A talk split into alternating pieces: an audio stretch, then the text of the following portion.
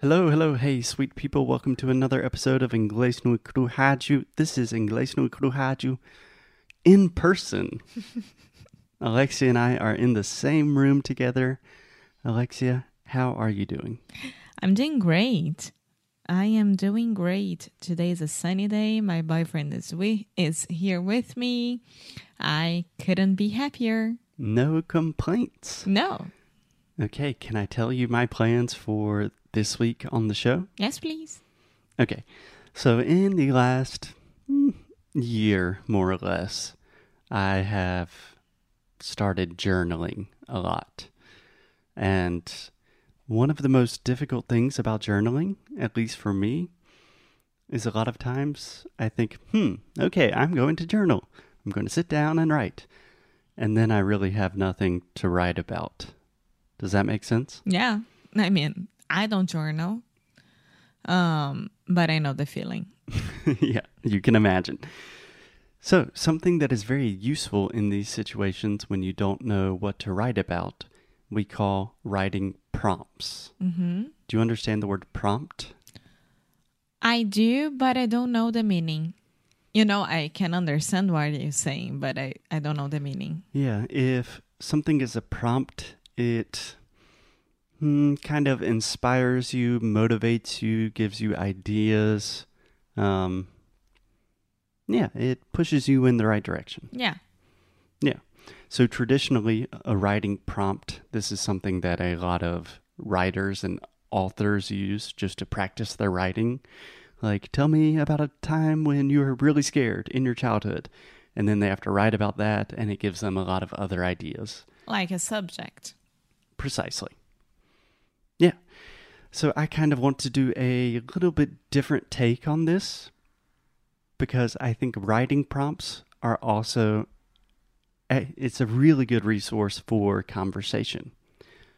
Because a lot of the time if you're practicing your English with native speakers, at the end of the day you just talk about the same thing again and again, Yeah, because you feel comfortable talking about that stuff. Right. So, this is a very easy way to get outside of your comfort zone, and I think we will have some fun at the same time. Yeah, yeah, yeah. Okay, so every day this week on the show, we are going to talk about a different question or a different topic. I'm going to ask you a question. You're going to have to give me a detailed, wonderful answer. And of course, we'll talk about it. I will give you some of my answers as well. Any questions? Um, no, but I would like to challenge who's listening to us. Okay. I think that each one of y'all should do the same. Like take our prompt, Prompt. prompt, This is the ah sound, just like prato, chato, prompt. prompt. Mhm. Take our prompt, um, write about it, and then record yourself Yeah, saying it, reading it, right? Yeah.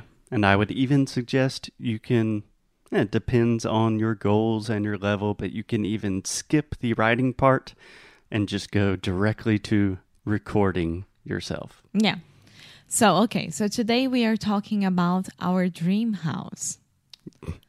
You're not supposed to give away the secrets. I'm sorry. because I'm excited. Okay, so question number one today, Alexia. Describe your dream house. It's easy. Okay, but you need to do it clearly in great detail. Okay.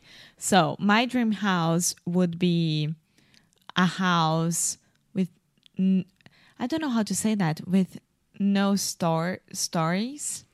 Yeah, you can say stories. Hmm. We do say like, oh, it's a two-story house. Yeah, Com dois dois andares. andares. You can also say floors. Okay. But how do I say like just one floor? Yeah, just one story, one floor. Just one floor because I would like to think that I would be able to live at that house for the rest of my life and when I get old I wouldn't be able to go upstairs. Okay, So this is a must be for me. that's a great idea. Can I point out two things real quick? Mhm. First, story and floor. Those are strange words for and andar. Never thought about that. Secondly, I'm very impressed with your long term thinking. When I think about, like, oh, my dream house, it's like, I want a shower outdoors. It's like immediate. So, congratulations. Thank you. Um, and then would have a garden, of course. Okay. And just to be clear, when you say a garden, do you mean like a backyard or like a garden? The two of them. Okay. So I would have like a, a greenhouse. Mm-hmm.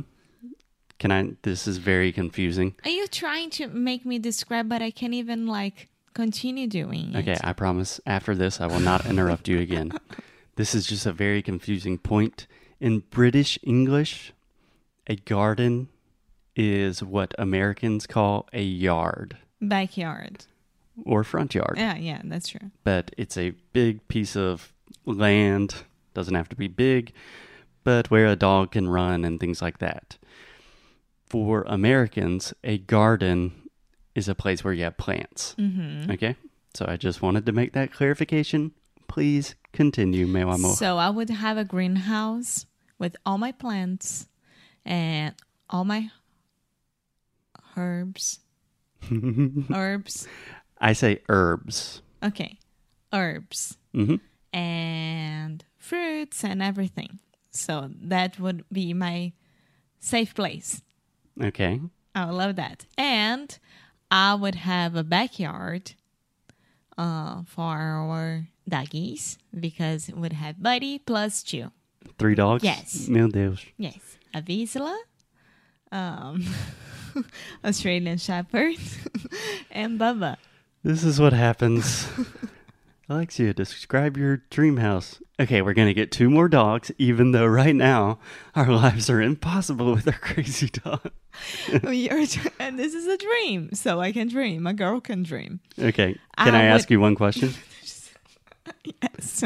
Okay, I'm sorry. I'm in English teacher mode. Go ahead. That's my job. Can you describe to me what is a greenhouse? It's like a stufa.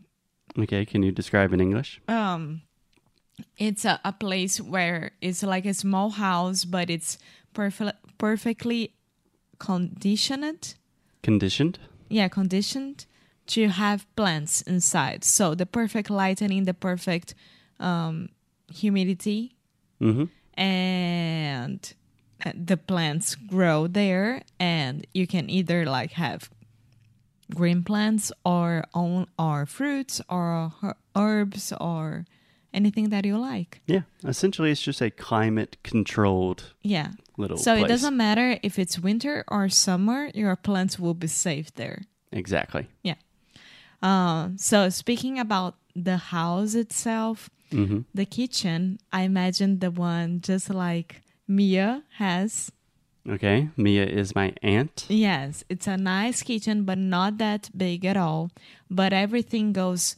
Um, f- uh, it's like fluid, you know, like Yeah. it's a round kitchen. Yeah, so it's a pretty big open kitchen, and there's a big round table in the center, and everything kind of revolves around that round table. Yeah, I love that. Yeah, it's a beautiful kitchen. But the most important part is to have a lot of light. For example, this apartment, I love this apartment because everywhere that you turn has a lot of light, big windows, and you can have a lot of light inside. So, my dream house would have to have that as well. Okay, so let me just see if we're on the same page. Your dream house has a garden where you can have a lot of plants and Uh-huh. herbs, has a greenhouse Uh-huh. where I'm assuming you can have more plants and herbs, has a big backyard Uh huh. where three dogs can run. Uh huh. okay. It's fenced, of course. Okay, it has a fence. okay. I'm just trying to think about the the money in my head. It has a big open kitchen with a round not table. big, not big. I would like only the kitchen to be like a round kitchen. Right. The kitchen has a round table Yeah. and it has the capacity for a lot of light to enter. Yes. Cool. Three bedrooms. Three bedrooms. Yes. Okay. Um, living room, of course, but the living room could be the dining room as well. We don't need to have like one dining room and one living room. It can be Yeah, that's Do you have something I notice in a lot of houses. A lot of people still have like formal dining rooms that no one uses. Yeah, but one thing that I love, and I think that I got that from my mom, I like to have a copa. Copa is the small kitchen space that you can have breakfast there inside the kitchen. Oh, nice. Yeah, yeah, Cool. I love that. And I think that's it. Maybe the bathrooms, like we, we would have to have two bathrooms at least. Um, they have like the heating floor. A bathroom with heated tiles. Yes. Okay. Okay, We are talking about a dream house, so that's fair. That's fair. That's more than fair. Yeah. um, it would be in a place that it's not like totally away from the um, city, but it would be in a very calm and safe space. Mm-hmm. And don't ask me the country because I have no idea where I could get that. Yeah, no, we're just talking about the house in itself. Yeah. Yeah. I think that's beautiful. That sounds like a lovely house. Did you take notes? Did I take notes? Yeah. Yes. so we probably need to stop our job as podcasters, become investment bankers, and somehow make millions of dollars. Cool. Alexia, I think that was a great start to this week. I'm really excited for the rest of the episodes, and I'll see you tomorrow. Bye.